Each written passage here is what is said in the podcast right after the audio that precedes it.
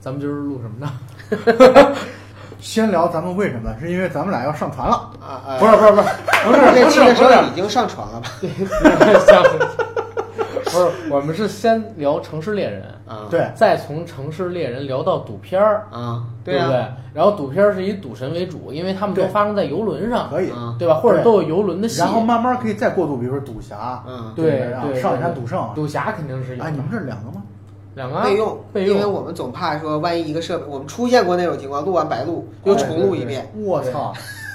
你知道那种没崩溃发生过吗？崩溃劲儿吗？祝你们早日发生。我们我们只发生过，我们只发生过他那个就是存储卡满了，啊，然后没发我现。我我们有，我们也有。存储卡满了没发现，啊没有我们有电池没电了，没发现。我没有你你你发生过就是内存卡爆了这样的事吗？你还记得吗？有一次是录那个古天乐还是银银翼杀手那一期我，忘了。当时是我们那个坏了，对，就是存储卡里边的数据找不到了。我操！然后我又找人专门给我恢复这个数据卡，最后我靠把东西给导出来了。好的，那天真的是特别崩溃。对每次做完节目，早点把上一期节目赶紧就先导出来。风对险意识啊，因为真的特别后悔，你知道吗？对，嗯，所以所以我们现在基本上都两个一起来弄成啊。哎咱们咱们聊的有点多了，咱们开始吧，好吧行，？没事，哎，也可以把这个当做彩蛋没关系。放在放在片头，我觉得挺好玩的。我其实一直就是跟阿甘说，我说我们这个节目可以就是最后的时候加个彩蛋作为我们的风格，就是这个彩蛋呢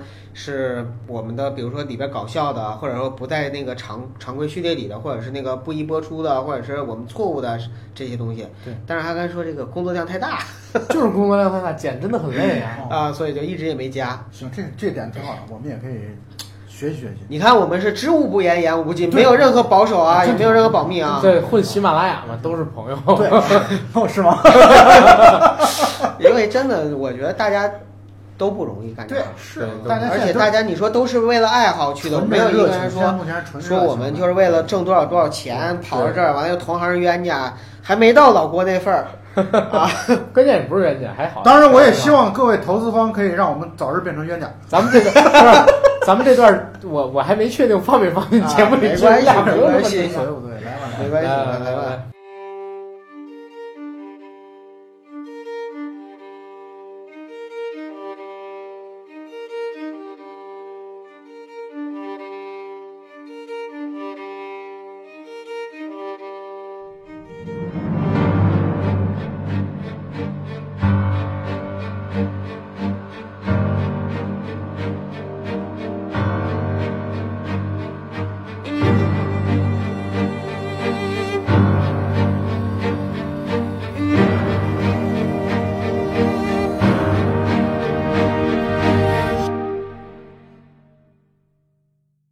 ，Hello，大家好，我是硬核电台的主播阿甘。你这个气势不对，重来，不是说放慢节奏吗？咱们 放慢节奏，但是气势不要放慢，Hello，大家好，欢迎收听。也不对，感觉不对。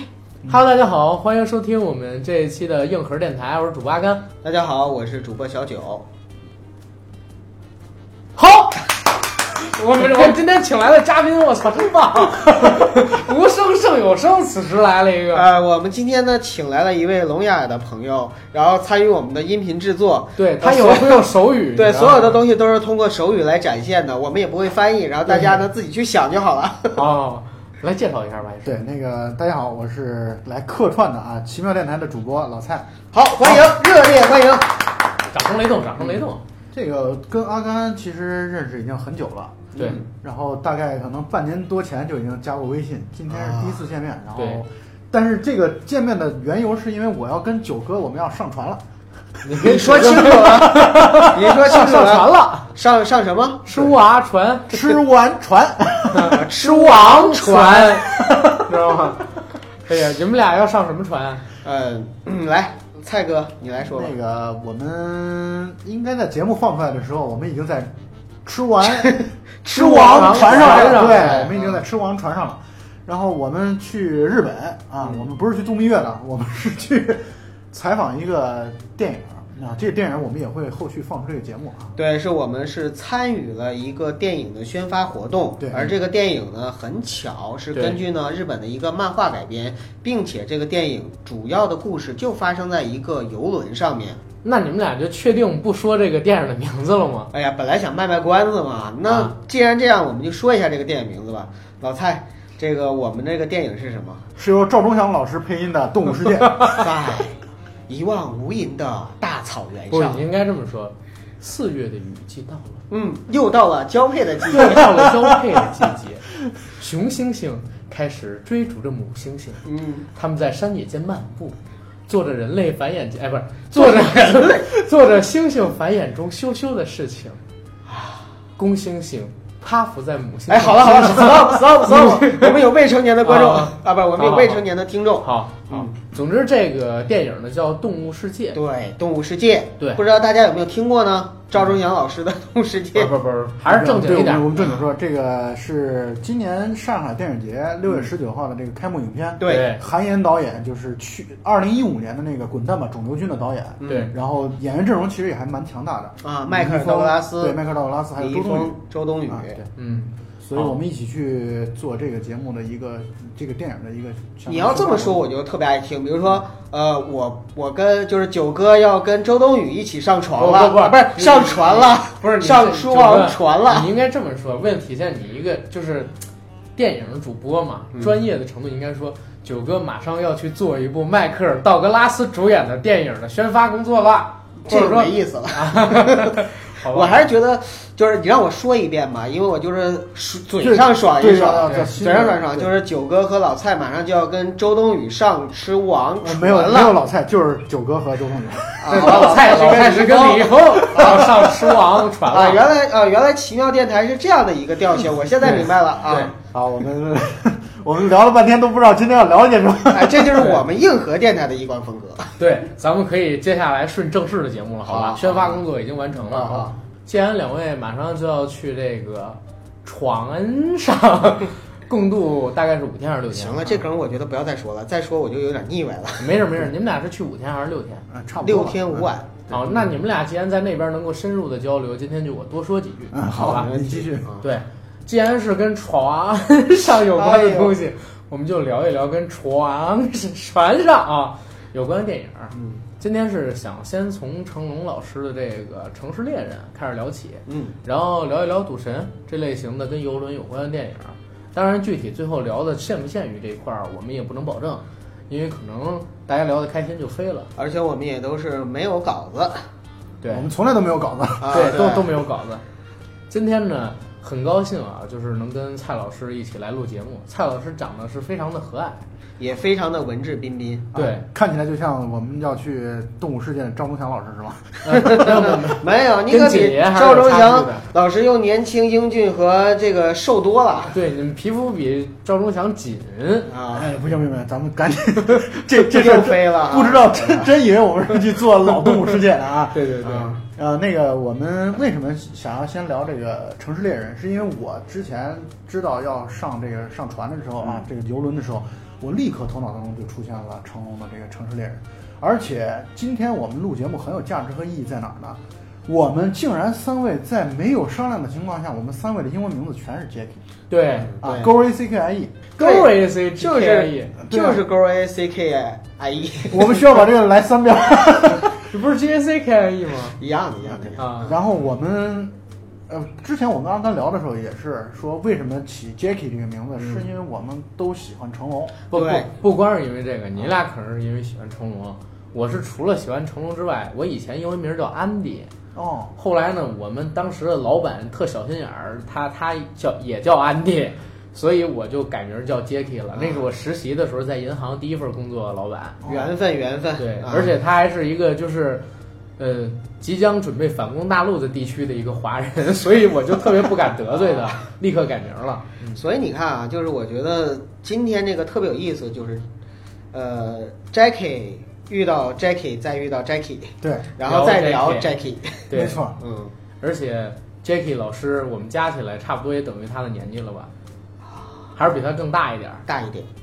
嗯，你们俩加起来，我们俩加起来你们俩加起来等于他的年纪是吧？是，所以阿甘是个小弟弟。啊，那我我我也容易，我我也同意同意同意。嗯，好干啊，咱们 不是，还是聊回这个《城市猎人》吧。对聊回城市猎人因为这个电影呢，说实话，算是我跟老蔡还有阿甘，应该是共同都特别喜欢的一部没错，呃成龙大哥的电影，并且呢，这部电影在成龙大哥整个的电影体系里边也算是非常另类的，没错，对是另类的。啊、对是很另类吧？虽然他拍了很多的喜剧，嗯，但是这个片子呢，感觉好像这种现代元素会更多一点。当然，也可能是因为这个片子是一个漫画改编的一个，它是从那个《侠胆韩语良》过来的。对对啊，但是我反而是觉得这片子它更像是一个王晶电影，对，啊，对没，错，因为他导演是王晶嘛，是是所以这片子整体的风格都偏王晶一些。也是王晶为成龙大哥量身定做的嘛。到底是王晶为成龙大哥量身定做的，还是汪精卫，不是，还是王晶当时搞到了这个片子的漫画改编权，然后想打开日本市场，专门找的成龙来的呢？嗯，都有都有。对对这个因为这个东西相当于就是碰到一起了，而且大家都觉得合适，嗯于是呢就一起做出这个东西来。对，为什么说它是成龙大哥特别特别的一部片子？因为它里边的所有的动作设计，包括就是它整个的这个风格，既是偏王晶化的，尤其是也偏漫画化的。我觉得这一点的话，在成龙的所有电影里，我们去看几乎没有。是就是之前的成龙的电影当中，虽然他的打斗啊有很多这种戏剧元素搞笑诙有很多谐有很多戏设计剧元素啊等等但是这个片子是最超现实的一种打斗。对，没错。所以呢，你看，让我们大家都很印象深刻的就是成龙的那个春丽造型嘛。我我觉得成龙最超现实打斗的，反而还不是这部，哪部？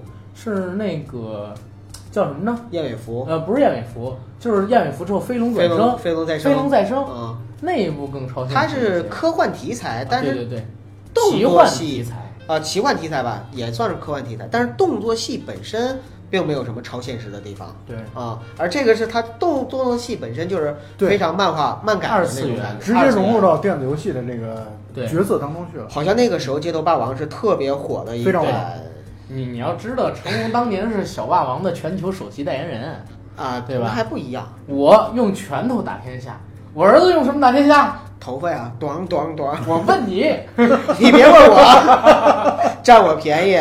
你在此处，我你在此处休息，我去给你买几个橘子。不是，我儿子要用小霸王打天下，嗯然后小霸王齐了，我闯。其实阿甘这个梗的话，我们在我们电台节目里面曾经说过两次，我都没接住。他们你们都没看过这个？对，所以我就说这个明明是我们那个时代的东西，但是他一说出来，我反而不知道。这这个感觉呢，就就像这个《城市猎人》一样，它是一个漫改的。对，刚刚才阿甘那个明显是把我们知道的那个广告，经过他自己的一个深深度加工了。对，没错，啊，就是其实阿甘，我问你个问题啊，我也问老蔡，就是《侠探韩语良》这个漫画，你们看过吗？看过一点点。我还真没看过，你没看过、啊？对我没看过。呃，因为我跟老蔡这里面也透露一下，我们俩是同龄人是啊，那应该是在我看那个漫画的时候，大家都是一个时代啊。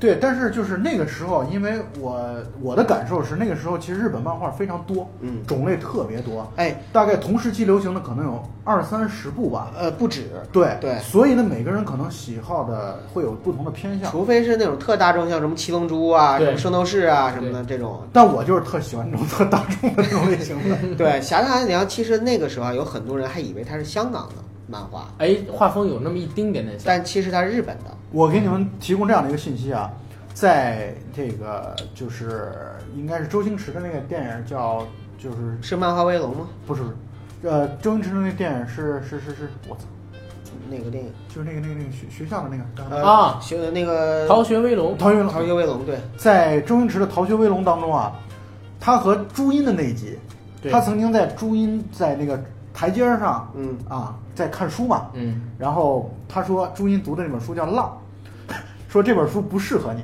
嗯。啊，说这个男主男女主人公这个悲剧收场啊，说不适合，说推荐你几本书，推荐的几本书当中包含，呃，一书的《春之梦幻》，嗯，鸟山哦。啊鸟山明的《IQ 博士》，其实就阿拉蕾，阿拉蕾，然后这个北条司的《城市猎人嗯，，对，其实就是《侠盗韩语良》，对，和黄玉朗的《龙虎门》啊。我对这几个名字特别的熟，哦。因为当年确实是对这个就是电影它香港电影实在是真的是翻过来覆过去的看了。好像我们那个时候真是，就包括周星驰、李连杰、刘德华、成龙的几乎前早期的作品，对，我到现在硬盘里还有，就翻来覆去不断的看，包括周润发，对，呃，从录像带时期到那个 VCD 时期，再到 DVD 时期，再到后来蓝光网啊络时代，网络时代，嗯，啊，对我没经历过像你们那样的一个时代，因为我基本上成长的过程当中吧，漫画书陪伴的很少，嗯，都是 DVD，或者说就是我上初高中的时候家里就有网了，我都是下载去看，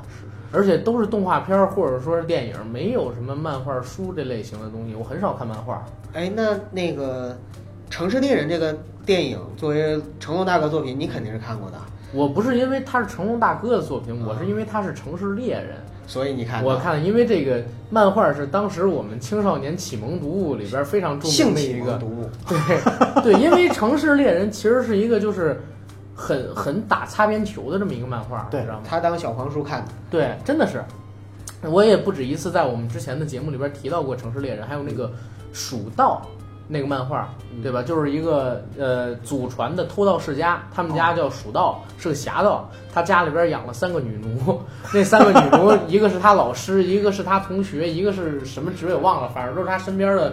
正常生活中的人，但是每天晚上一回到家，就穿着特别暴露的那种女仆装，然天呐，后伺候下一代都看那什么东西？就是 记事培育类型了，是吧？呃不是，这是培育，他们都特爱他，然后还还就是主人主人的叫着，就是什么事情都是为了讨好的那种感觉，纯粹一个直男系的漫画，我觉得特爽。然后 那个跟蜀道比起来，城市猎人就是这侠盗韩一良，一般来讲啊，它是一个还就是很？对很打擦边球的东西，啊很正经蜀道是是尺度非常大，嗯，但是其实也是一个很直男的电影，对啊不，很直男的漫画作品。对，嗯，当然了，就是改编成就是《城市猎人》之后呢，就是被成龙大哥演绎的，其实也是蛮直男的。没错。嗯，而且我觉得这个片子呢，缺了一点什么呢？缺了一点紧张感。为什么这么说呢？啊就是你看这片子的时候，你就会知道，因为它是一个漫改的一个电影嘛，对你就会觉得这片子从头轻松到尾，对，基本上没有什么让你觉得哇那种就是很紧张，为了这个主角特别特别担忧的这种情况。就看他们嘻嘻哈哈吧。但是我觉得这个片子极有这种贺岁的感觉。对嗯我不知道他当时是不是在香港的贺岁档我我忘记了。但是呢，我就说这个片子确实非常有这种贺岁的感觉。你知道吗？我感觉王晶的片子，他想拍紧张感是可以拍出来的。你比如说《赌神》那个系列，对，他是只要一盯着牌，一上牌桌，我气氛啊，然后配乐呀、包括人物的神情、表演，全部都走的特别紧。但是像《城市猎人》这种，我我把它归到王晶导的《追女仔》系列那挂里边了，就是根本就没有什么紧张刺激这类。那就是相当于是非常早期的王晶作品的那种风格。也不是，他一直都是走对这种路线。就是其实从如果从创作周期上来说，嗯这个片子应该属于王晶的创作巅峰时期，嗯，因为正是处在他的这个可以讲他目前为止的比较中间阶段的这个，对他的前后的这个创作创作力也是非常的旺盛，而且他那个时候有很多金女郎。对。啊，哎。他你看他之前拍了一些三级片，然后有金女郎，包括这个片子当中可能是金女郎当中最出名的一个金女郎，就是邱淑贞的邱淑，贞，真。的是颜值巅峰，我觉得那个时候。啊。哎呦，哎，你们说一说，就是对这个片子印象特别深刻的桥段或情节吧。呃，印象最深的两个桥段里边，一个是成龙大哥被两群美女包围着，一群是什么时候呢？他做梦跳进泳池里，哎呀，旁边都是穿比基尼的美女，对然后抱着他；还有一个是他去找那个王祖贤的时候睡着了，对，慧香。对，也是有各种各样的美女围绕着他。很多人说这是成龙大哥真实性格的一个体现，对不对？对，因为好像是去年吧，是还是他上高晓松那个节目四排，对他不是说嗯四排不到，三排半，对，多 三排半差不多。啊这个梗大家回头自己翻一下哈，我们就不在这块过多的阐述了。对，然后第二个印象深的就是到最后结尾大战春丽那个环节了。啊就化身街头霸王，是不是大战春丽，是成龙大哥变成春丽。对啊，因为刚才那个蔡老师啊，有一块儿说的特好，嗯就是邱淑贞颜值巅峰。邱淑贞颜值巅峰其实是在我心里边啊，一个是这片子，还有一片子就是刚才不是刚才我们提到那个超级学校霸哦，王。超级学霸王超级学校霸王里边，他曾经也是扮演过一次那个春丽，啊，对吧？他扮春丽的时候，那个特别漂亮，亮，而且你知道吗？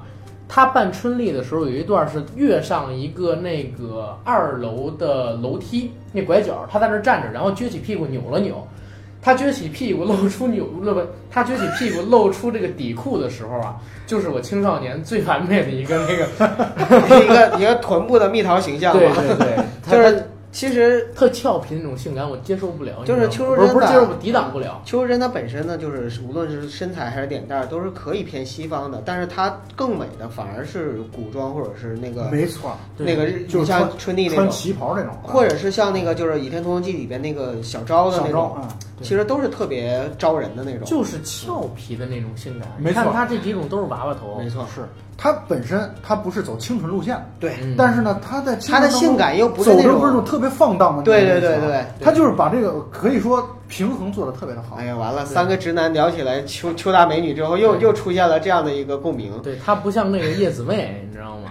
叶子妹就是啊，我昨天晚上在，就是今天来之前，昨天晚上我还又睡睡不着觉，又看了一下 《情圣》，情啊圣啊。看《情圣》，那个时候应该是叶子妹的颜值巅峰吧，那个时候。我觉得叶子妹的颜值巅峰是在那个谁，在那个跛豪啊呆豪跛豪那里边他是有一段出水，然后 挺着他大胸，因为那个时候腰特别细，因为叶子妹最著名的就是细腰大胸，波儿神嘛，对。啊，那个时候我记得不不小的时候不说过，是不是波儿神，波儿神是彭丹，不是然后我们小的时候叶叶子妹就是波儿神叶子妹是那个波儿爸啊你知道吗？那那那波神是彭丹，那就是那就是有这个区别。等会儿咱们不是要聊你对这个《城市猎人》中印象最深的时候，我说对完你俩说一一会儿他就。拉回来了。哎，不是啊，对我我是要拉，但是我要怎么说拉啊？对，哎，算了，那我我我那个话题我忘了，我就重启一个，嗯就刚才不是说到彭丹那波儿爸吗？彭丹是波神啊叶子妹是波霸。啊，行，还还有一个就是我认为就是波涛汹涌的是，呃，励志，啊，励志，就是二十七年前倾尽全香港导演的能力拍出来的一部电影，李连杰却不愿意看的那部。你 应该知道啊，就是呃那个老蔡知道我们说的是哪部吧？双龙会啊，啊，双龙会，对里边有一段那个成龙大哥给励志按摩那个桥段嘛，对对对，想起来了啊，就就就你看，这都是跟那个成龙大哥有过合作。哎，叶子没有过合？叶子妹好像没有，好像还真没有过。成龙大哥电影里边基本上除了舒淇以外，好吧，好吧，好就是没有就出现过任相当于相相当于叶子妹是没被成龙大哥上下其手 过。你你这我这么说不太好啊不太。好。话又说回来，刚才又跑偏了。三个直男一聊起来，我们心中的性感女神就夸夸其谈了。老蔡，你对《城市电影》中比较印象深刻的是哪些呢？我觉得我对他那里边的音乐印象很深刻。是吗？配对乐对，啊你你你看啊，就是你，我不知道你们还有没有印象，他们在游轮上，游轮上不是有那个舞台表演演出嘛？嗯，那里边有一些演出的时候，那些粤语歌，我印象特别深刻，我到现在都头脑当中随时就出得来。哦但是我印象深的配乐，为什么就是他每当转场的时候，就会放那种类似《猫眼三姐妹》这种，就是《城市猎人》那个日语音，然后进行转场的。我反而是这个配乐啊，就是 City Hunter，对啊，对，因为他那个是本身就是作为一个呃风格的配合嘛，没错，啊，但是他说老蔡说到的那个就是那些粤语的音乐，嗯我相信是因为那些音乐本身就很经典，然后你看的时候呢也对你影响很大。我觉得印象深刻的反而是成龙大哥从故事开篇，嗯呃，一直到故事结尾，一口东西都没吃得下去。啊，就是从头饿到尾，这个是我观影体验中非常深刻的一点。因为我在看这部电影的时候，我替他着急，然后我替他觉得特别饿。每次当他看到，比如说这个胸部变成汉堡啊，然后那个大腿变成鸡腿的时候，我都恨不得帮他上去啃一口那种感觉嗯啊。当然了，这肯定是导演为了制造这样的一个包袱吧，然后就是故意为之的。没错包括里边有一些，其实他明明是可以吃东西的这种。但是在当时，我作为一个小孩子看到这个情节的时候，我是印象非常深刻的。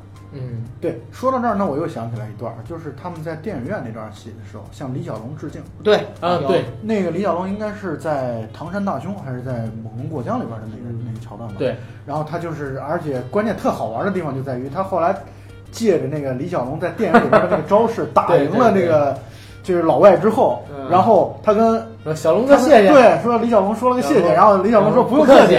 而且当时啊，我还看过这个有关于《城市猎人》的那个宣传，嗯他们有一个海报上面写的什么，就是成龙与李小龙二十年之后再银幕聚首。对，因为成龙不是有一张著名的照片嘛，他被李小龙抓着头发的那个，他作为反派也出现。对，但是他除了在那部戏里，还在《精武门》跟其他戏里也当过李小龙他那个班底里的替身。哦，因为李小龙当时已经跟这个洪金宝很熟了，洪金宝已经是他好几部戏的这个武行跟武术指导之一。那成龙当时是在洪家班里跟着洪金宝一起玩的，就参与了几乎李小龙四部四部半电影吧，几乎所有的制作，尤其是还有那个袁华，嗯袁华是每一部都参与了，他是李小龙的御用替身，所以在《龙虎门》改编的这个电影里边，为什么余文乐拿双截棍，然后袁华要用拖鞋说你连小孩子都打不稳，你连双截棍怎么握都不知道，因为他是李小龙替身，啊，他说这句话就比较有公信力，你知道吗？好，那这个就是怎么好像天让我聊死了？没有没有，因为一说到李小龙的时候，都觉得说是一个非常可惜。嗯还还行，我觉得挺好，真的挺好。他在当时的时候去世了，是最好。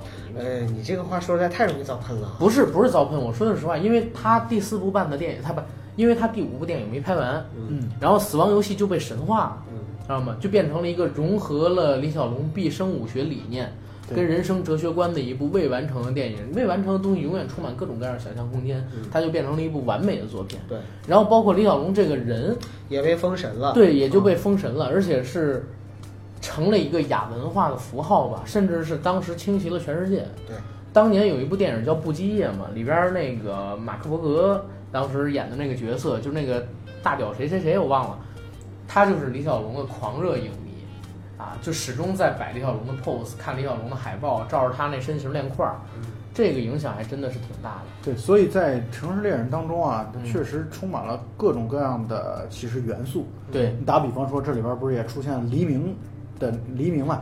黎明是演一个类似于也是像类似有点赌神这个意味着，所以它其实相当于把一些商业元素还有王晶自己电影的元素全都拼接在一起。对对，黎明那个正好是为了《赌神三：少年赌神》。没错，相当于是把这个角色直接拿来过渡的这样。我！靠，这叫赌神宇宙，赌神宇宙，对，最早最早的宇宙，对吧？啊，也可以。赌神宇宙当中又有赌侠，又有赌圣，啊对，又有赌圣，然后现在还有一个城市猎人，对孟波，对吧？这个还挺牛逼，哎，我靠，真的是哎，然后再把《澳门风云》跟着连起来，因为《澳门风云》里边也有他们，对不对？没错啊，而且《澳门风云》里边还有傻强，啊，就把《无间道》也给连起来，只不过傻强可能是当时在《无间道》里啊出了车祸死了以后啊，把大脑取出来改成了一个机器人儿，你这样就全都能连起来了。哎呀，咱们不要聊《澳门风云》，因为这个有点伤心。我们还是聊回赌神系。但是《澳门风云》不也有游轮吗？对，但是《澳门风云》实在是让这些热爱赌博片的影迷太过于失望了。就好像你你特别爱吃的东西，突然之间让你吃口坏的，你这种感觉恶心。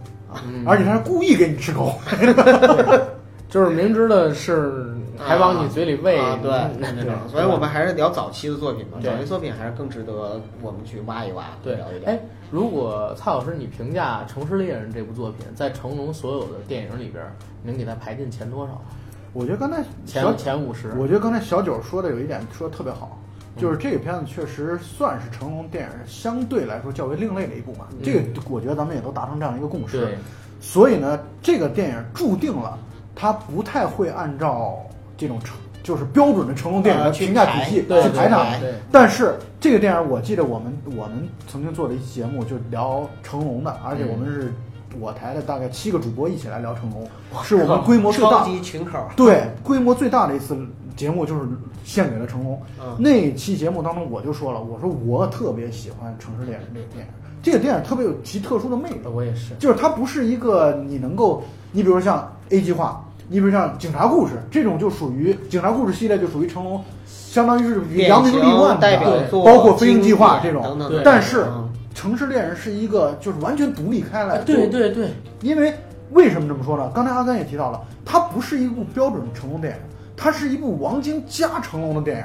对所以既有成龙的这种内容，又有王晶的这些元素的拼接，甚至我感觉王晶的，元素更多。没错哎你们知道，就是说，其实我看成龙电影里边有一个点，我觉得挺特别的，可能就是很多人没有的我们点。get 不到是吗？对，我特别羡慕成龙大哥的穿衣风格。成龙大哥在《玻璃樽》里面，让我印象尤其深刻的就是他那个衣柜拉开之后，全都是白色的，白色的西服、白色的 T 恤、白色的裤子，嗯，就是同一套衣服十几件儿，就是这种风格我特别喜欢。这是成龙一个特别有代表性的东西，你知道吗？成龙他就是这人啊，有一特点，他不像那个好莱坞的很多片子一样，就是打起来阴阴暗暗的，或者说故意遮挡一些暴力的镜头。其实成龙电影也不暴力啊，他会故意遮挡一些就是打中人或者说别人被打中出血的这种镜头。嗯但是成龙不会，成龙所有的打斗桥段全部都是偏明亮的，是尤其在穿衣风格上也是如此。如果说敌人穿黑，他就穿白，而且他一向爱穿白。没错。如果说敌人穿白，他就会穿这种很有型的服装。对，所以《城市猎人》为什么我刚才问就是蔡老师你你是把它排在成龙整个电影体系里边前多少名？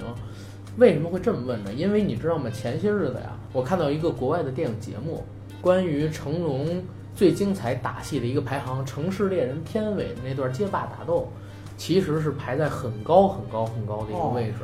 因为老外这对这种东西就是纯港式的这种幽默，或者纯亚洲式的幽默，哎，他们是从来没有经历过的，明白吗？就是这个成龙变春丽，同样是春丽啊，那个邱淑贞那么好看，成龙那么不好也看，不难看。对，不难看，不难看。不，我觉得真的不难看？我真的觉得不难难看而且成龙那个嗯很有他个人的，就是换句话来说，我觉得任何其他一个男演员扮成那样扮相都不如成龙的对有意思好。啊有，意思。有喜感。对你包括我觉得我能，我们我们现在头脑大家都可以想一想，你把脸换成周星驰的，我觉得会过了，或者说会会冲淡他个人的意味。但恰恰就是和成龙结合在一起的时候，会觉得特别有趣儿。我我脑海中正在幻想的是那个周星驰在那个《大话西游》里边的女装。不，你觉得这个东西会不会跟成龙他学过戏，脸上以前经常勾彩有关系？可能会有一定的关系，我觉得，因为他毕竟是戏剧班子出身的嘛。对，包括刚才阿甘也提到了那个，为什么李小龙的那个当时的武行替身全部都是他们这波，因为都是七小福出身的。对对啊，袁楼啊、袁龙啊这些人。对嗯，袁华就专门替李小龙翻跟头，跟那个踢高抬腿，嗯，因为他拉筋拉的特好，而且那个跟头翻的特别高。啊，李小龙是翻跟头是不行的，嗯不是说不行，是是是翻的没那么好看。所以我们大家可以注意一下，这《城市猎人》当中的打斗啊，它充满了很多的节奏感、韵律感，嗯。它也特意的会加了一些音效。对，你包括你你们大家还记不记得，在那个剧院打斗那段的时候，他不是那个黑人撞黑人，把他的腿从这个椅子拉到那个椅子，出现那个钢琴的那个对那个声音嘛音效，所以他这个打斗就是从头到尾给给我的感觉不够紧张，嗯，哦就是没有任何让你觉得哇这个就是拳拳到肉的那种感觉。对，没有那种感觉，但是呢，它就有另外一番滋味吧，应该说。对，这个就是成龙风格跟王晶风格合接的一个最大体现。没，错，因为成龙他的风格是在于什么？成龙电影的节奏感特别好，没错，就是你如果看成龙很多打斗，他有点像是打鼓，经常是当当当当当当当，就是非常有节奏。对，而且他的节奏是怎么样？他的节奏是融在动作里的，只有在打斗停的那一刻，就比如说我经常看成龙的打斗戏的时候，会有一个下意识反应，就是说我看的时候不发觉，当他打完一段正在休息，两个人喘气，或者说互相揉拳头，成龙总会有这样的情节嘛，我会发现我其实自己在咬自己的下嘴唇嗯，啊，这个是而且是按一个节奏，是吧？对对，而且是按一个节奏，而且我会咬得很紧，而我自己没有发觉。这就是只有成龙说过一句话，这是他原话：只有在电影的节奏消失的时候，观众才发现原来有节奏。你看，对，但是成龙的节奏就是像我刚才说的这种，而刚才那个蔡老师说的这种，就是王晶跟成龙合在一起，一下把成龙那种紧张感给冲淡了但是同时又加强了一些喜剧性的元素。啊，它就是一个很杂糅的电影。我之前看过一个就是关于他的《我是谁》的那个制作特辑，哎，在《我是谁》的制作特辑当中，他对于西方的演员，就是那些武打演员啊，很不满意。那个好像是西方的是成龙的特技，对那里边成龙特辑里边专门有这一段，对他对那个西方的武打演员，虽然那个可能是可能是武打的什么，，那是一个西方的一个腿冠军，术大师，对空手道的。但是他对他不满意的节原因就是因为节奏，节奏没法打到成龙要的那种节奏感。成龙他都哦，我还记得那个台词，啪啪啪啪，对，他说棒棒啊棒棒棒，everybody school，然后就就就就是就是这样的一个东西，说只要你按照这个节奏走，大家就都很好。所以那些演员达不到那要求，他很恼火。对，所以就用了后来《玻璃樽》里边那个小个子的那个外国人，让他穿着那个衣服，然后去跳、去打、甩腿，这样的话节奏才跟得上。这个是当时那个成龙特技里边聊到我是谁和印象很深的一个东西。所以你看，就是其实现在我们看功夫片的时候，总觉得有的时候说我们缺少一些味道，或者说是到底哪块不对呢？我觉得这个就是一方面，节奏感，就是动作戏要有节奏感。对，因为那个时候都叫特技，嗯，叫端，现在叫特效，知道吗？所以现在这个动作片看着不够真实。我觉得新千年之后，亚洲或者说是全香港吧，最好的动作片应该是《导火线》，甚至在我的评价里边超。我说的是动作戏啊，嗯动作戏啊，从这儿来看是《导火线》，甚至超过《杀破狼》。嗯啊，也比后来的很多片子我觉得要好。突袭其实在我看来都比不上这个导火线，导火线的武戏真是张弛有度，节奏感特别好。突袭就是狠，突袭就是狠，它其实是没有什么太多的节奏的，在那部电影里边，你记不住突袭的打戏里边的一些，就是真正能让你深刻的点。但是甄子丹的那几把，尤其是他抡拳头，你知道吧？他总会用这个嗯假动作去迷惑对手，比如说他跟周兆龙当时有一场决赛的戏嘛，不是不是决不是决赛啊，他跟邹兆龙有一场决战的戏嘛。邹兆龙是被他打倒在地以后站起来，甄子丹把自己的外套脱了，说你完蛋了，托尼。然后开始摆了两下腿，才冲过去朝这个邹兆龙挥拳头。挥拳头挥完第一拳之后，他往后仰了一下，后仰的时候甩自己的右拳，嗯划划这个就是乱披风拳法嘛，那个不是乱披风拳法那种划圆圈划完圈儿之后回来一个假动作，再把身体上半身荡回来，然后再出拳。他是这样打这个邹兆龙，邹兆龙是左边先防一下，用这个手，因为他是用泰拳的武术在防，防完了之后，结果甄子丹就一个回旋，用右脚把那个邹兆龙就给踢飞了，然后打碎了几面墙，那个印象我特别深，就是导火线的那个节奏，还有他的这个功夫的设计，其实是特别牛逼的，远不是后来突袭比得上的。嗯，突袭就是狠，但是这个真的就是动作片儿的艺术，还是香港这套五指玩的溜。没错没。错，嗯聊远了啊，我们再聊回来。对我对们今天不是要聊香港动作片儿，而是要聊香港的赌片儿。对，不是，咱们要聊游轮电影儿，啊，好吧，咱们要聊游轮的电影儿，然后接下来就该聊聊赌神了吧，对吧？然后蔡老师这块儿你先聊吧，因为赌神的时候我还没有出生。赌神，赌神，我觉得我的印象深刻的应该是，就是第一呢是它的标签化的一些东西，嗯，比如标签化的，比如它那噔个噔噔绿戒指。啊绿戒指，然后那个，然后再就是大背巧克力头，大大背头。大背头，啊，嗯。然后出场的音乐，对，就我觉得这个是印象深刻的地方。对，第二个呢就是这里边的一些，呃，我觉得又要说到邱淑贞了。嗯，邱淑贞在《赌神二》当中又又贡献了自己的，我网上你们可以搜到，我觉得是贡献雕牌是吗？雕牌的那个我啊我觉得是贡献了雕牌洗色。我觉得我觉得是贡献了大长腿，因为在我印象里边，就是赌神二他站在赌桌赌桌上面，就是那个摆那个姿势的时候赌，桌是什么？站在那个赌台上面，啊然后那个就是摆着那个姿势的时候，那个腿特别的让我惊艳。对，哎，我发现那会儿香港女明星的妆还有她们的衣服可真漂亮。他那个红衣嘛，嗯啊，印象很深刻。就就再加上刚才咱们提到那个《超级学校霸王》里边，他扮春丽的那个扮相，就是这些扮相，很多时候会让你留在头脑当中，可能很多年。对啊，挥之不去。对你想想，你现在再想想哪些女星，随跟着他们的衣服一起，那个形象能够让你立刻就反映出来的，好像越来越少了。越来真的是越来越少。你这句话说的特别对，蔡老师。我我现现在想最近几年的电影，就是你你想到这个女呃这个女明星，就她的形象出现对一部戏里的一个造型，可能最近的还是章子怡在《一代宗师》里边摆这个八卦掌的手势的那个造型。再往后的女演员的造型，让我想起来的很少很少。我我的最近的是郑爽在微微一笑很倾城吗？不是那个是《我悟空传不是是《三生三世》还是《悟空传》里面？三生三世，我在靠！《悟空传》里，啊、那我的印象呢，就是郑爽在《悟空传》里边演的那个嫦娥那个造型，我怎么感觉跟章子怡还有邱淑贞差太远了？没有，那是让我非常惊艳的啊、非常惊艳的。哎呀，我现在想说明小九还是特别喜欢纯情类型。哎，他是喜欢这种东西的，他喜欢这种，啊不是不是，他喜欢这种，他喜欢这种类型的。对啊对不要研究我对，然后那个蔡老师觉得最近的是哪个？最近的，我现在真想不出来了，因为女性来说的话，啊我感觉好像留下深刻印象全是那个年代，就是九十年代的，比如说紫霞，对就朱茵的那个紫霞仙子的那个形象，这个是像林青霞的《东方不败》系列，对她东方不败的那种形象哎。呦，难道张曼玉那个旗袍没在你们？但啊，我操，那也都好多年了，那个二十年了民国时期不是，我们没说光古装，就是说女性形象嘛，说女性形象也是现代的。那个应该是两千年的《花样年华》吧？对啊嗯，那都快二十年了，我天哪！对，时代在进步，对吧？从伸展运动变成了踢腿运动。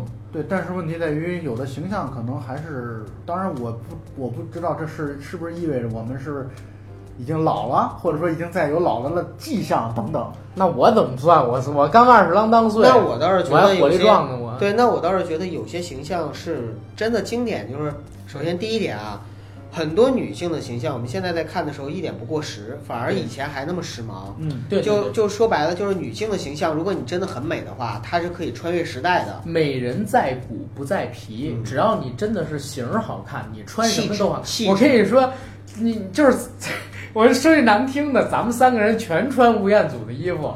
也没办法像吴彦祖一样，啊。吴彦祖穿咱们仨的衣服，人也会觉得我操，怎么会这这么有型这不网上有一个两就你怎么长得跟阿甘一样？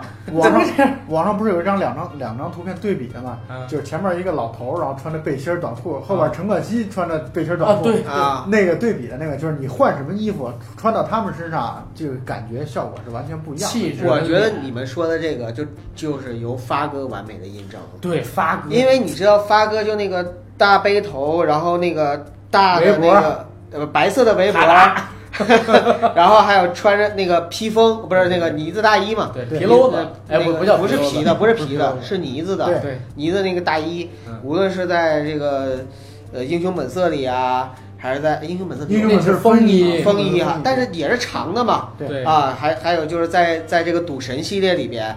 啊，包括就是上海滩里面，我就觉得，哎呀，你说发哥也是这么穿，那个时候流行了之后，我记得有一阵儿，无论是风衣也好，还是这种这种大衣也好，就是内地小内地小心眼儿好多都那么穿。对因为这里边也要，第一是长相气质，另外一方面跟身材有关系。高大威猛你你们你们注意没注意到，为什么漫威当中美队获得评价特别高呢？美队的骨架特别大，对它的骨架很大，身高又高，然后这样的话能撑得起这个衣服。对对对，发哥的臂围、胸围都练得很。发哥就是能够撑得起这些衣服。但是你不觉得同样的，如果你你再设想一下，如果是陈奎安穿那个衣服呢？九哥，我九哥，我告诉你，真的有差别的。我告诉你一个最重要的原因，我最近发现的一个理论，真是我自己研究出来的。因为香港人的身高普遍很矮，你知道吗？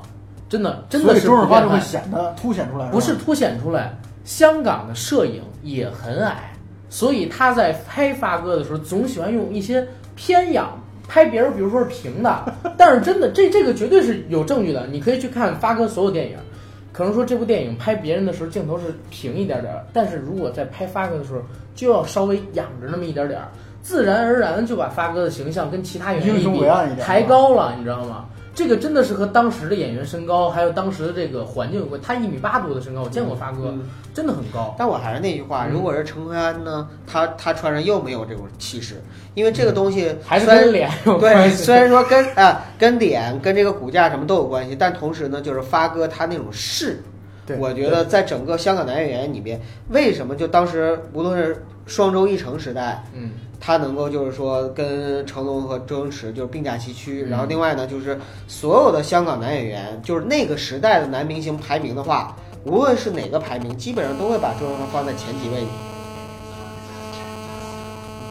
无论是怎么排名，都会把发哥放在前几位，对，一定是有原因的，就是他的那种大哥的范儿，是我觉得是是真的可以还有一点就是，他的这长相特别的正，就是你的这个长相啊，一出来就是你刚才你举例子说陈坤安，嗯。陈坤安一看就不是什么好人的长相，是。就好像你看张耀扬，啊、你看张耀扬，你不可能觉得这是个什么正面不人物，不不，张张耀扬有一部戏，在我在我心不是有好几部戏，在我心里边演好人演得挺好的。就是我觉得张耀扬吧，不是属于那种一定会一定他是性格要演员。反派，对，他是性格演员，只不过他啊走的路线是反派。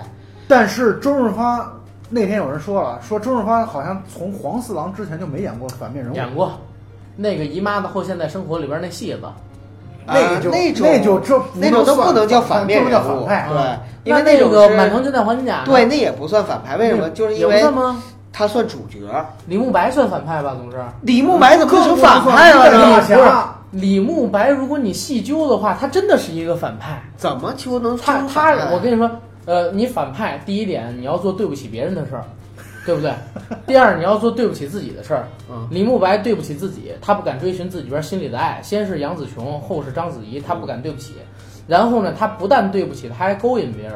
杨紫琼就是他勾引的吗？后来到了章子怡，又来了一段竹海床戏，也是他勾引的吧？对不对？我觉得你这个反派的定义，按这个定义的话，《城市猎人》里边的成龙反派，对没有对自己好，你看从头到尾没吃上饭。啊也没没有对别人好，是因为你看一会儿喜欢这个，一会儿喜欢那个的，所以按照阿甘的理论，《城市猎人》里边的那成龙 就是个反派了，孟波就是个反派，孟波是反派对你这个反派的定义的话，我我还是挺，我觉得挺清新脱俗你看，对不起自己又对不起别人，伤害自己又伤害别人。哎，不对呀、城市猎人他没伤害别人啊。怎么没伤害？别人？春香相当于是一直喜欢他，然后一直追他，他一直躲着春香，躲着春香，那也是一种伤害。好吧，好吧，你要这么说的话，那我想想，除了王宝强，别人都都都都都是都是坏人。呃，不不过你这个角度确实挺清新脱俗的啊。是没不是错，因为其实李安，我我看过李安的一个采访还是什么，他就是想把一个就是现实生活中一个沽名钓誉的人拍成一个大侠的感觉，这样去设计的李慕白的角色形象。啊，这他这一生都为名义所累，就在最后的时候，他放弃了自己得到的那束光嘛，然后去寻找了杨紫琼，那是他最后就是升华的那一面，他成为一个纯粹的一个真正的人，嗯，因为什么呢？开禁锢。因为他跟岳不群最大区别是，你可以说他为了名所累，嗯。或者说为了所谓的这个侠义，或者说君子之风去所累，嗯。但是呢，他并没有就是那种虚伪或者伪君子的那一面，这是我们区别于区别于就是说他是正面还是反面面的这个一个很重要的一个一点对，啊。但是确实阿刚刚才说那 两个判断标准挺有意思啊因为为什么这么说呢？你自己现在好好捋一捋，我们之前认为的很多正面人物，按照他这个标准都都成反面了，都是反面的啊 就。所以我说，除了许三多，这个基本上都是，对吧？许三多是谁都对得起，对吧？对，他也对得起自己，好好合作有意义的事啊儿，对吧？然后咱们接着聊回游轮电影，好不？我我应该是我插一句我插一句啊，你们硬核电台有没有统计过，你们录一个小时的节目的时候，一般来说平均能提到多少部电影？不，其实我们今天是因为有这个蔡老师你在，啊对，我是催化剂是吗？不是因为平时啊，我们俩已经逐渐习惯两个人录节目了。我们两个人的思路还是相对紧扣的。突然，哎，来了一个嘉宾，嘉宾跟我们之前，哎因为是这样，我们俩语境已经境啊，我们对方聊的东西很熟熟悉了。没错。突然您过来了，然后我们三个人在做这个头脑风暴碰撞的时候，有很多新的点。火花就真的是出来了很多新的东西对对，而且我觉得这个剪出来也很有意思啊，挺有意思。所以以后我们可以多合作。我们之前专门录过一期，叫做就是相当于电影想到什么说什么，从一个电影我们每期都是这从样。从一部电影然后到下一部电影，那场大概前后聊了可能三四十部吧。哎呦，我觉得得有酒咱们今儿得超过去。啊，得有酒，就是有酒的话会更好。对对对嗯，因为香港电影可聊的东西，我相信对于任何一个影迷来说，都是对任何一个中国影迷来说啊，我觉得都能聊出太多太多东西了。对，而且很有意义的就在于，你看我跟小九，我们俩是八零后，嗯对，阿甘是九零后，嗯但是我们在聊到这种话题的时候，感觉好像没有什么没有任何的代沟，没有任何的隔阂、隔膜这种东西，就聊的都都就是一说，可能这个片子你看过，我没看过，但是这种对于这种片子的热爱和感觉和感情，对对对我觉得这点好像是共同呃，的。香港明星就是我觉得对我们最大的一个意义在于哪儿呢？就是以前那些老明星啊，嗯，我们一定不是在一两部片子里面看到他们，哎，是。包括那些配角，没错，就是我们是在包括 TVB 的电视剧，包括那些电影，我们是无数次的看到他们，所以他们慢慢的已经变成我们特别亲近和熟悉的那就是记忆种陌生人，中的一个符号。那种老朋友的感觉。我恰恰对那些配角儿印象非常深刻，对。有很多，而且很多时候很开心的地方就在于你看一个电影，哎，你看到他们了。突然出现了，对你看见他们了你你就像那个我我看的最多版的《鹿鼎记》是陈小春那版的《鹿鼎记》，不是梁朝伟那版，嗯也不是黄晓明那版，因为我看了太多遍，慢慢的。就是陈小春，哪怕现在不红了，哎，他在我脸前一露，我都觉得我要把这个电视或者说停下来，放在这个台，我看一眼啊看他几分钟，看看他那贪玩蓝月啊所以专门花了钱买 了《贪玩蓝月》。我我我我我还真的玩了《贪玩蓝月》啊那会儿做节目的时候，我不是说过吗？我想看看《贪玩蓝月》里边到底有没有真玩家，嗯因为他不是说是三块钱做爸爸，五块钱做爷爷，不是呃，三三块钱做什么？五块钱做什么？十块钱反正是做爷爷。我就充了三块钱，我也你先做孙子呗，因为我不是放屁，你三块钱做孙子，五块钱做爸爸，十块钱做爷爷，对，反正我是出三块钱试试。关键里边还真的有人玩啊，那肯定的，咱都已经聊过了那当然了，他也不可能完全是空手套白狼这事儿。然后，然后，然后说回那个电影，就是我觉得九哥那样说的特好。你全世界好像任何一个国家、任何一个地区的电影，除了好莱坞。特别特别早期啊，但是好莱坞的影迷群体跟我们这个中国影迷群体还不一样。我知道，我是说，好像好莱坞除了特别特别早期以外，几乎就没有过任何一个地区所拍摄的电影，或者说那些影星会像香港这么高密度的去拍戏。嗯。刘德华拍到现在一百五十多部戏嘛？那还是他主演的。对，任达华拍了三百多部戏。至于他客串的配角啊，或者是友情的什么的太多，数不过来了都。对，然后王晶自己监制、主演、编剧、导演，外加出品。一百部，不是两百三十部了，没有，不是两两百七八十部，他马上要导一百部，对，导一百部，对，没错没错，对他已经超将近三百部了，基本上每年，包括说现在他还出了好几部网大。就跟郑伊健什么的，跟爱奇艺什么的，一年三四部的速度向外去推嘛。然后他们马上要拍自己的第一百部电影，叫《十二金刚》，号称跟他合作过的大牌成龙、周润发、刘德华，全都找，全都会来，全出现了。我看到那个海报了，好看吗？我看那海报，我就是说好，海报做的好看吗？海报好像是海报粉丝 P 的，对。但是问题在于他呀，他把那个演员那个阵容表往那照片往那一放，对，说实话，如果他是真的，我反正。我也会，我相信老一代的香港，对你甭管他拍成啥样哈，就是只要是这些人，这些人出现，我们肯定会花钱。我觉得这个比建国大业要，不不不不，别说，你不要这么说。哎，九哥，你你有没有，你们有没有想象过？我从来没有看到过任何一部电影里，包括《豪门夜宴》，成龙、周星驰、周润发。他们同时出现过，我没有印象，没有出现过这种。对，包括十二金刚也不可能出现啊，反而成周星驰是不太可能出现的。因为我曾经确实梦想过，或者或者说幻想过。说像这些我特别喜欢的这些演员能够同时出现，所以我那时候看《豪门夜宴》的时候是非常激动的。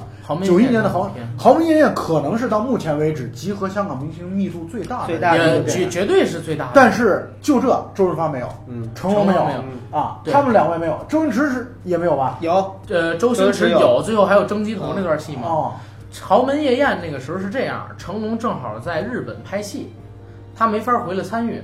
刘德华其实也没露脸，只不过是在 TVB 电视上播那版。对对对对，他跟毛舜筠俩人主持了一下。其实有的时候吧，有些说法也不一定，当时是谁知道怎么回事儿啊？但是我就在想一个问题啊，就确实是这么回事儿，因为那部戏啊，就拍了四天。是，就就是就是对，时间上面确实是来不及。对，呃，那个很多的香港电影人是呃。很多的香港电影人真的就是说，大家都合作过，对，只不过呢，就是不是在同一部戏里，对，香香港电影圈就在当时那个年代，让我感觉像一个大家庭一样，就像豪门夜宴，没错，全都是街坊，到最后曾伯的儿子请吃宵夜，然后哇，满大街的大家都凑齐了，对，都凑齐了。你包括到今年的那个香港金像奖专业精神奖，不是也给了茶水工吗？对，对吧？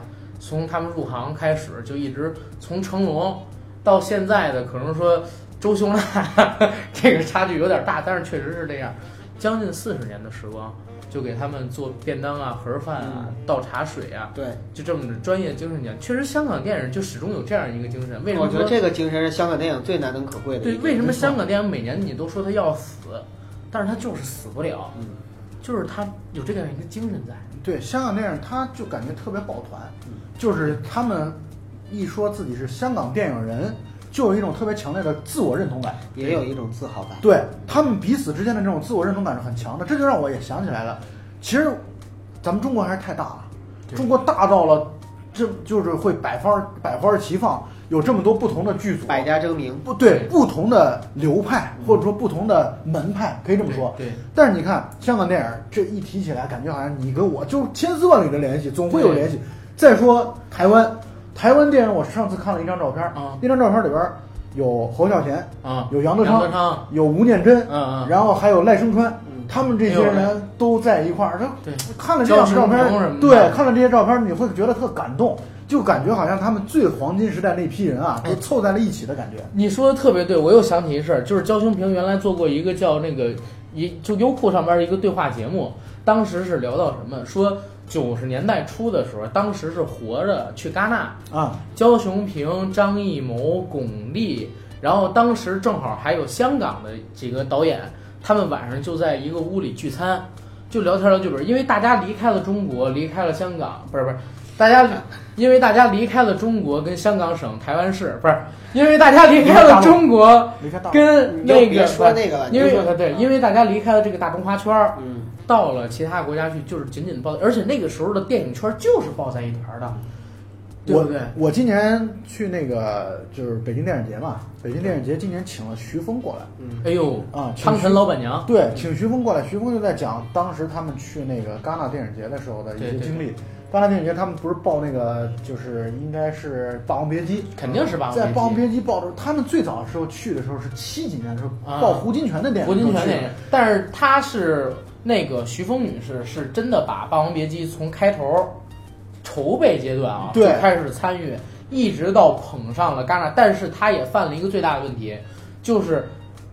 这个《霸王别姬》为什么没有得这个奥斯卡最佳外语片？实际上问题是出在徐峰，他是先得了这个金球奖，你知道吧？但是他不知道得金球奖跟得奥斯卡之间的公关系是不一样的。是他没有做奥斯卡那块儿的公关，所以最后导致了奥斯卡跟《霸王别姬》失之交臂，这是他自己本人也承认过的事情。中国电影人的一个遗憾。对对对对但是就是到那个时候，你能够感觉到，接回阿甘刚才这个话题，那个时候我们就会感觉到，我们确实大家都是中国人，对啊，就是大家都是中国电影人，对就是你那个时候不会管你是内地的还是香港的还是台湾的，在在国外的老外眼里，可能就是中国电影人就是一个明确的标签儿。没错，哎，我觉得这个也是，就即使到现在为止的话，我们如果再走出去的话，不管我们在国内是什么样子，或者说我们，呃，你是香港电影人，我是台湾电影人，我是大陆电影人，对。但是走到国外的时候，我们代表的都是一个面孔，对啊，都是中国电影你说我们都说港产功夫片，对不对？但是人家老外那边就说功夫片，，Chinese 功夫，对 Chinese 功夫或者说功夫片都是中国人，嗯，不要跟中国人打架，这 这种梗都是对没错包括你看现在像袁和平啊、袁小田啊，他们这些人在朝大陆发展，嗯。你就会这个界限其实在在模糊。哎，所以阿甘，就你刚才说到这个香港已死，或者说香不是呃为什么老说香港电影马上就要死，但他老是死不了？啊，就是就是这样的话题啊，就是我觉得我之前也跟你讨论过，嗯，就是其实不是香港电影在没落，而是说香港电影在转型，或者说它在融合，渐渐的融合进整个的大中华圈这个市场。我觉得就是没落。哎，你看怎么没有看吧？没有新人就是没落。对，他确实是在没落，这点是我觉得，包括你看他们炒就北上，北上的过程其实也是香港本土电影，他们会强调的香港本土电影的一种没落。电影是其实是非常就是。呃，市场化的不市场化的，就是非常的逐金的。对说白了就是哪块有市场，他去哪儿。没错，而且我是觉得，始终香港面临这么一个问题啊，你看它一共就六百多万人，对不对？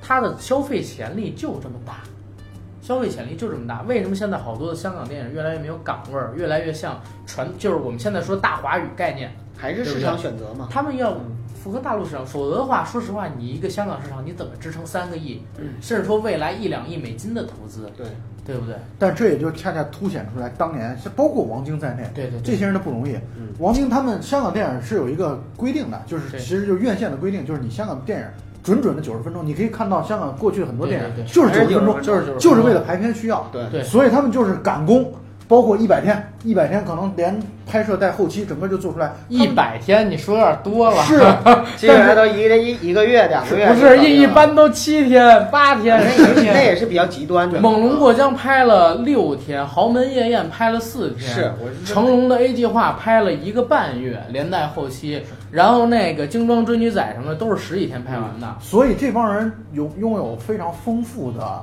可以说是在就是螺丝壳里做道场的经验。对对对他们真的是把这种资源用到极致，因为这弹丸之地，时间、金钱全都是特别紧张的对，要要赶那个时间，要赶，包括呃剪辑出来的时长都要受到这种限制和规定所。所以我我一直有两个想法。第一个想法，刚才九哥你们说的那个，用一百天啊、一个月、三个月才能拍出一部香港电影，可能是被王家卫给拉下来了。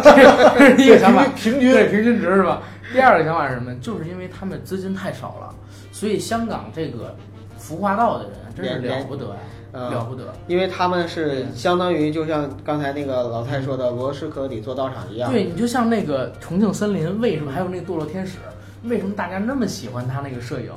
实际上真的是因为那个设备不好，你知道吗？然后杜可风，对呀、他用手持嘛，手持是慢慢圈就成了风格。我靠，城市的斑驳，你知道吗？就是通过这个镜头展现，这这这就是特殊的历史环境，而且当时道具的限制变出来的东西。然后呢，那个为什么香港人他们现在这服化道说了不得？因为预算就这么多，对，你就得用几块破布，然后去编成一个特别好看的服装造型啊，什么什么东西。但是这也就是我们再说回来，为什么香港电影看似是没落了，或者说我其实我也同意你的观点，就是没落了。对一个很重要的还有一个原因就在于他们对故事现在越来越不重视了。对你看啊，香港电影以前再糙，就是服化道糙真的是恨不得裹一块破布就上台了。但是这，故事很多人还是经得起琢磨的。啊、因为当时的香港电影其实它是真的特别重视观众市场的，就是是观众爱看什么我就拍什么。零点场的故事嘛。对，所以现在是确实是这样。你接着说这个。对，然后那个咱们聊回这个轮船吧，好吧，聊的有点远了。呃，好吧，其实也还好，因为嗯我觉得啊，就是我们这样头脑风暴一下，给大家的信息量，就是给听友朋友的信息量会更大一些。对对对，我们要只只局限于游轮，只局限于赌赌神啊、赌圣啊这几部电影的话，反而没啥意思了。对嗯，但是咱们还是说回这个游轮，嗯因为咱们得扣题，对吧？对不能说飞得太开了。这游轮的电影，咱们刚才说这个《赌神》，《赌神》里边有一个桥段，我不知道你们印象深不深啊？就是说有一个直升机停在这儿，发哥从直升机上走下来这个镜头，嗯，当时呢就是在一个游轮上拍的，明白吧？游轮上面有一个直升机的停机坪，对，然后当时是发哥从这边出来，然后有一个，哎，我不知道当时是怎么拍，有航拍没有吧？摇臂，有摇臂吗？我感觉有摇臂我感觉香港电影很少有这么大制作，在那个年摇臂代，除了还是成龙电影。嗯然后当时是把整个这个海上夜晚的一个貌给拍了一下，嗯这个让我印象是很深的，因为我是成长在北京，啊，我没有见过海，哦，明白吧？然后我是很很很小的时候，可能就是在影视作品里边看到过的。然后具体在《赌神》里边看到这种游轮啊、纸醉金迷啊，他们那边还有跳舞、恰恰，然后喝红酒，然后啪啪啪堆就是那种几千万、一个亿、两个亿，就是十一一亿飘十亿那种打法，在那个时候就已经有了。游轮的最大的一个期待，你知道在哪儿吗？就是游轮进了公海之后的一个赌赌场的又拉回来了，咱们这等于又拉回来。了，必须拉回来。确实，第一次知道公海这个概念，啊就是在赌神当中。，对，就是在赌神。那个时候公海可以杀人，可以杀人，可以赌博，啊没有人管，对没人管那个时候好，感觉好像对于年少的我们来说，公海像是一个很神秘的一个地方。到底什么叫公海？啊然后公海为什么可以做这些事儿？觉得特别有意思啊！所以我觉得我们这次也能体验一下。当我梦想照进现实的那一刻，就是在我呃，我想想，应该是一一年，嗯，就是第一次上游轮的时候。那次为什么梦想上照进现实？就是在淑贞去了，没有，就是因为那次的时候呢，就是我们到了游轮上，告诉我们过了公海，赌场开放。那一刻，真的我就突然之间感受到了，就是赌神里面，我脑海里面有那画面，我我也问一个问题啊，嗯九哥，公海上除了不禁赌，禁嫖吗？船上没有，不是，我就说，就是如果说你在公海上，呃，是没当然是也是合法也是合法的，啊也是合法的。只不过就是说，人家游轮一般不会提供这样的服务。那肯定是。当然了，如果你有一些艳遇，那是艳遇的事情，包括就是说这个艳遇之后，你愿不愿意去给他一些精精神补偿，那也是你的事给情。给他买一些小礼物，谈谈恋爱。啊，这这个都是都是你的事情，但是游轮上没有，但是游轮上确实都会必备赌场，嗯，呃，而且那个赌场呢，就是真的是跟我们的电影里看到的，就是包括赌神啊、赌圣啊，就这些里边的那种啊，呸，就就真的是跟那些赌场是一样的。嗯啊，就是包括跟澳门赌场的，它的搭配啊、荷官啊、配置啊等等都是一样的，不是在线发牌啊，是真正的荷官。性感荷官在线发牌，平安县城首家线上赌场。没少看，我知道你没少看那小片儿。不是你看你看，小九一提到这个船上的这个赌场，特别特别床上的赌场特别期待啊！这这是我一个期待点，明白。嗯然后我们再说回游轮电影，是好吧？我再说游轮电影。然后刚才说到这个，呃，游轮，我不知道你们有一部戏看没看过，是古天乐演的，也是演这个赌神还是赌侠，里边呢好像也有这个张家辉吧？你们有看过吗？我我知道你说哪部，但是我有点忘了那名字了。就是古天乐演的是一个痛失爱人的一个人。呃，最后他们的决赛反正是世界杯赌球，啊，你们还有印象吗？我没看过那个？我有印象，也是王晶的。对，因为也是王晶一涉及。到赌赌球和王家辉，肯定是王晶的。啊，赌球和王家辉是不是？，呃，赌球和张家辉一定是王晶的。就是啊，哎呦，真的这一块儿咱们还是真得说一句啊。刚才提到的《城市猎人》跟《赌神》，然后还有那个《赌侠》，全部都是王晶的片子。王晶是赌片儿，对香港赌片儿就是王晶拍的不是我在想，就是是不是王晶最爱游轮呢？呃，他最爱赌这个元素。对，应该说游轮是一个赌的非常必备的元素，就像我们刚才说公海的问啊，题对，，为什么？因为香港本身也是禁赌的，是啊，对对对，啊它不像澳门。对啊，我觉得王晶这个人一生中有几个最爱的东西，最爱的呢就是女人，嗯啊，以邱淑贞不不不，那那还是以他老婆为首。第二呢就是上海，王晶就是成龙有多爱女人，王晶就有多爱有上，不是成龙多爱女人，王晶就有多爱上海。然后再有一，而且是旧上海啊，再有一个第三个就是王王晶对于这个赌片啊，嗯真的是有自己一套看法的。他以前上这个吴君如的一个综艺节目叫《星星同学会》，嗯啊，里边聊到过就是怎么拍赌片儿，说有一个傻子拍赌片的时候就主意，说一定要把牌技拍得够炫，专门找四五个牌师过来，性感荷官在线发牌的那种，然后让他们把这个牌啊、拍得特别好看，甩牌、发牌、炫牌、折牌。但是呢，王晶说，拍出来肯定不卖座，我一看他怎么拍就知道了。为什么？因为拍赌片、看赌片，没有人看牌是怎么落的，没错，全部都是看人。是人怎么拿牌？人一定要紧张才好看嘛。你牌再怎么紧张，没有人是没有人会看的。对，所以我觉得王晶是一个特别聪明的人。这就像《两杆大烟枪》里边的那个男主角艾德，嗯他说他的特特长就是特别会观察别人在打牌时候的反应。对因为主要是人的反应，不是说你的牌的好坏，是牌的好坏是一方面，因为你牌坏你可以弃牌嘛对。但是更重要的是，你要看出来人在面对金钱的时候、面对贪欲的时候的表现，我觉得这才是精彩的地方。真正真正的好牌，你知道为什么就不好？不是真正的这个不是，你知道为什么王晶说的这种情况不好看吗？我自己做了一个设想，比如说我们在玩斗地主，炸、顺子、飞机、王炸走了，这一点意思都没有。是没有交锋，一定没有逆转，对没有任何的剧戏剧化的。对，咱们这样，或者咱这么说吧们模拟一下，咱们正好三个人，或者这么说吧，啊。就是其实呢，就是那种真实的赌啊，是只有就是玩过的，不是只有在其中赌局中的人才会感觉兴趣。没错，啊，对，外人看我说咱们模拟一下嘛啊，咱们模拟一下斗地主，因为反正就咱们仨。啊，好，就是比如说抢地主，不要，这蔡老师你说，我真接不上你说你抢不是老蔡不像我们是戏精，你知道吗？顺子，王炸，王炸，你还说什么？我都王炸了，你发牌，你说过。过，过。你。呃，那个三三四四五五六六七七八八九九十十，压死，我管你说什么，我就一个压死不行吗？压死，不要，好，要不起，要不起，对，然后连队，呃，不是不是，我已经有连队了，呃呃，炸，是什么炸呀？我再炸，我我也炸，我没了。好好，这个其实我们现在玩就比谁嘴快，对，因为我们手上没牌。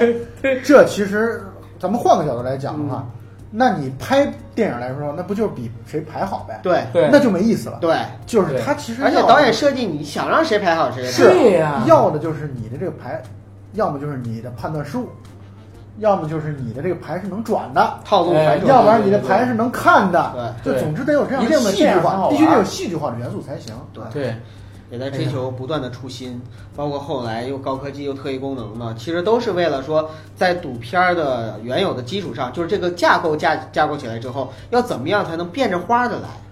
归根结底，到最后好看的是人性。对，对，人在面对贪念、贪欲、金钱的时候，你的表现。或者老人在面对我们要复仇的这种时候，因为确实很多赌局是我今天如果赌赢你，我就能弄死你；对我如果输了，你就能弄死我。我还记得我的童年阴影就是《赌神一》里边张敏被奸尸，你们还有印象吗？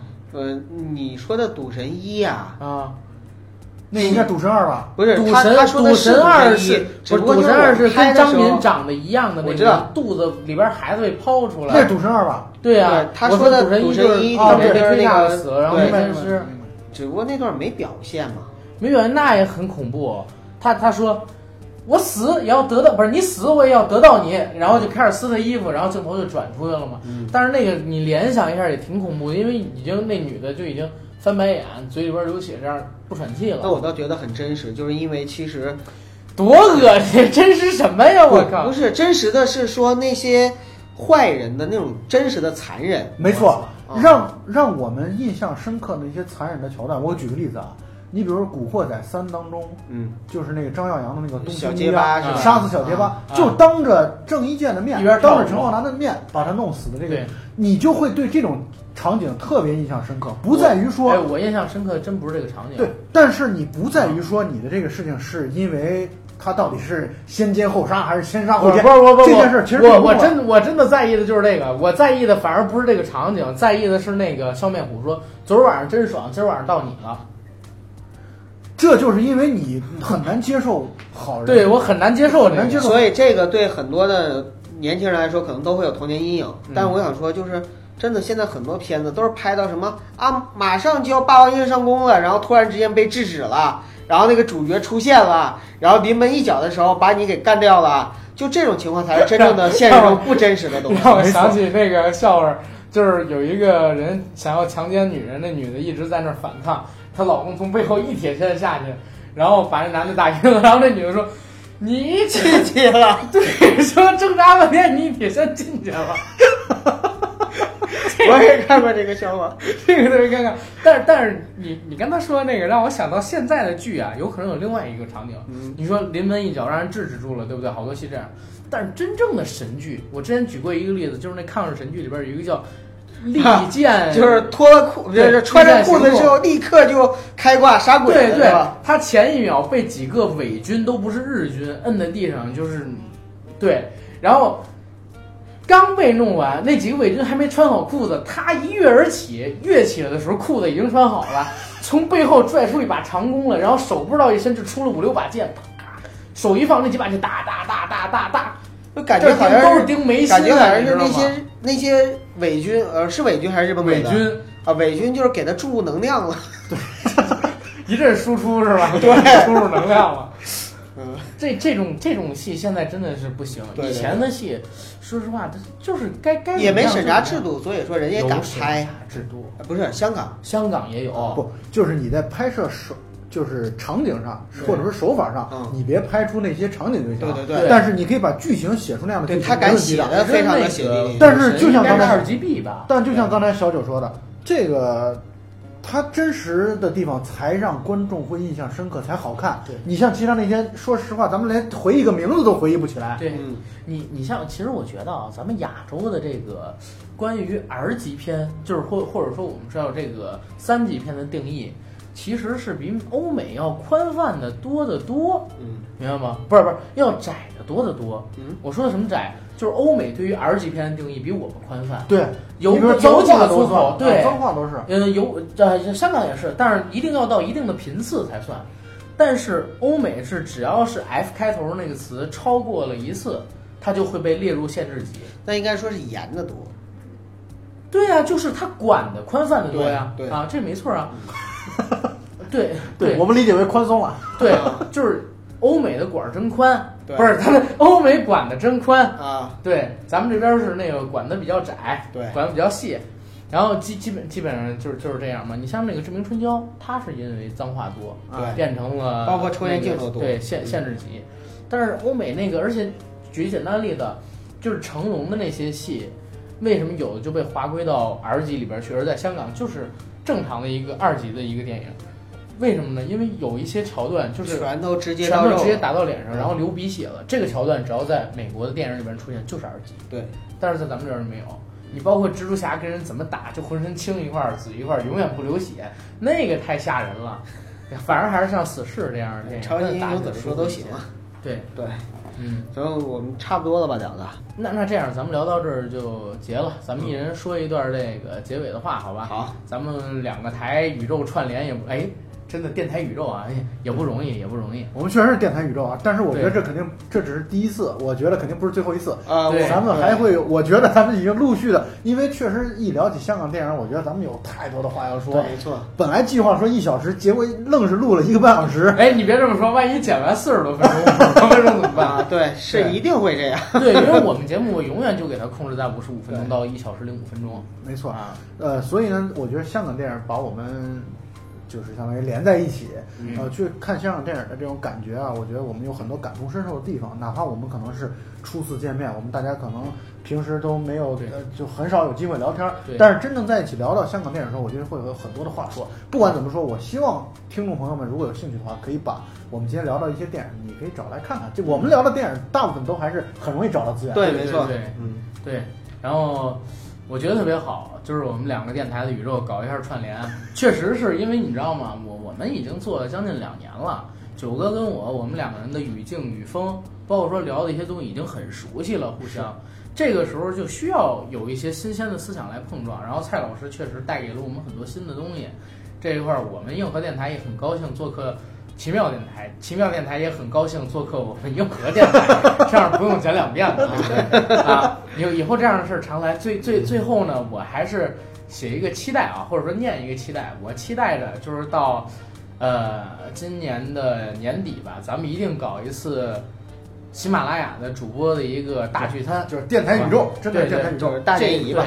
对呃，大联谊肯定就不录节目了，因为人太多了。对，反正咱能联系上的，组个饭局，饭局上咱们找些人，一人给大家说一句吉祥话，我们录一个特别的东西也挺好。主播者联盟，对，咱们可以叫工会，对，因为正好都都属于喜马拉雅，有个工会，咱们说话强硬 强硬一点。我怎么感觉就好像又又去打魔兽去了，不是又又去打英雄联盟去了？打英雄联盟跟打魔兽都是有个反派，这啊咱们这儿啊喜马拉雅能叫反派吗？差一个哈啊那那我我也最后总结一下吧。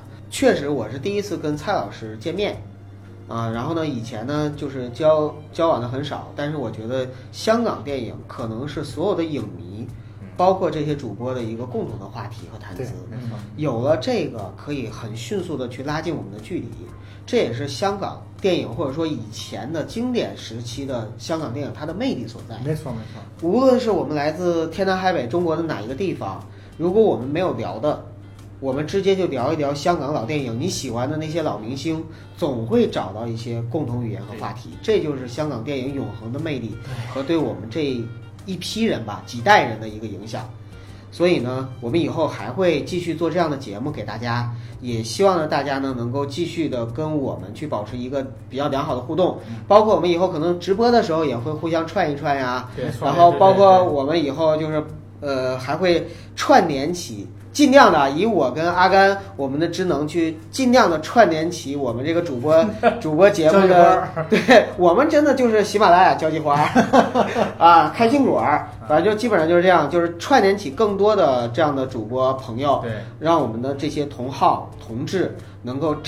我这样说合适吗？合适啊，合适，就是真正的能够一起给我们的听友朋友奉献出更多的东西。大家也别分我是谁家的粉丝，我是谁家的粉丝。我觉得我们大家所有的粉丝都是一家亲。只喜马拉雅的粉丝啊，喜马拉雅的影视 群影视频道的粉丝，我们真的都是一家亲。行了，我我我最后我截一句吧，啊好吧？喜马拉雅，其乐无穷。好，